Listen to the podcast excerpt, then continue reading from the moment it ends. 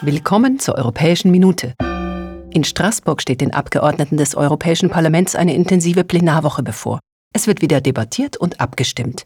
Wir packen eine Auswahl an aktuellen Themen in eine Minute. Durch die Vielzahl an unterschiedlichen Ladekabeln, für zum Beispiel Mobiltelefone oder Kameras, entsteht nicht nur ein Kabelsalat, sondern auch Elektroschrott. Um den Müllberg zu reduzieren, wollen die Abgeordneten, dass die Hersteller den USB-Typ-C-Stecker zum Standard machen. Das soll dazu führen, dass mehr Ladegeräte wiederverwendet werden. Außerdem will man den unnötigen Kauf von Ladegeräten für die Konsumenten verhindern. Die Europäische Union sieht sich auch als eine Union der Gesundheit. Deshalb sollen die Möglichkeiten zur Prävention und Kontrolle bei übertragbaren Krankheiten gefördert werden. Dafür will man die Zusammenarbeit von nationalen und internationalen Gremien verstärken. Auf Gesundheitsbedrohungen, die die ganze EU betreffen, soll so schneller reagiert werden können. Die Lebensrealität von Roma in der EU ist besonders angespannt. Oft fehlen sichere und angemessene Unterkünfte, die Beschäftigungslage ist schlecht und immer noch ist Diskriminierung an der Tagesordnung.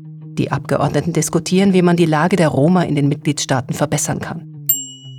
Geschützte Wildtiere zu kaufen und zu verkaufen ist illegal. Deshalb werden sie am Gesetz vorbeigehandelt und das sogar international in steigendem Ausmaß. Die Abgeordneten wollen dem entgegenwirken und den illegalen Handel bis 2025 beenden.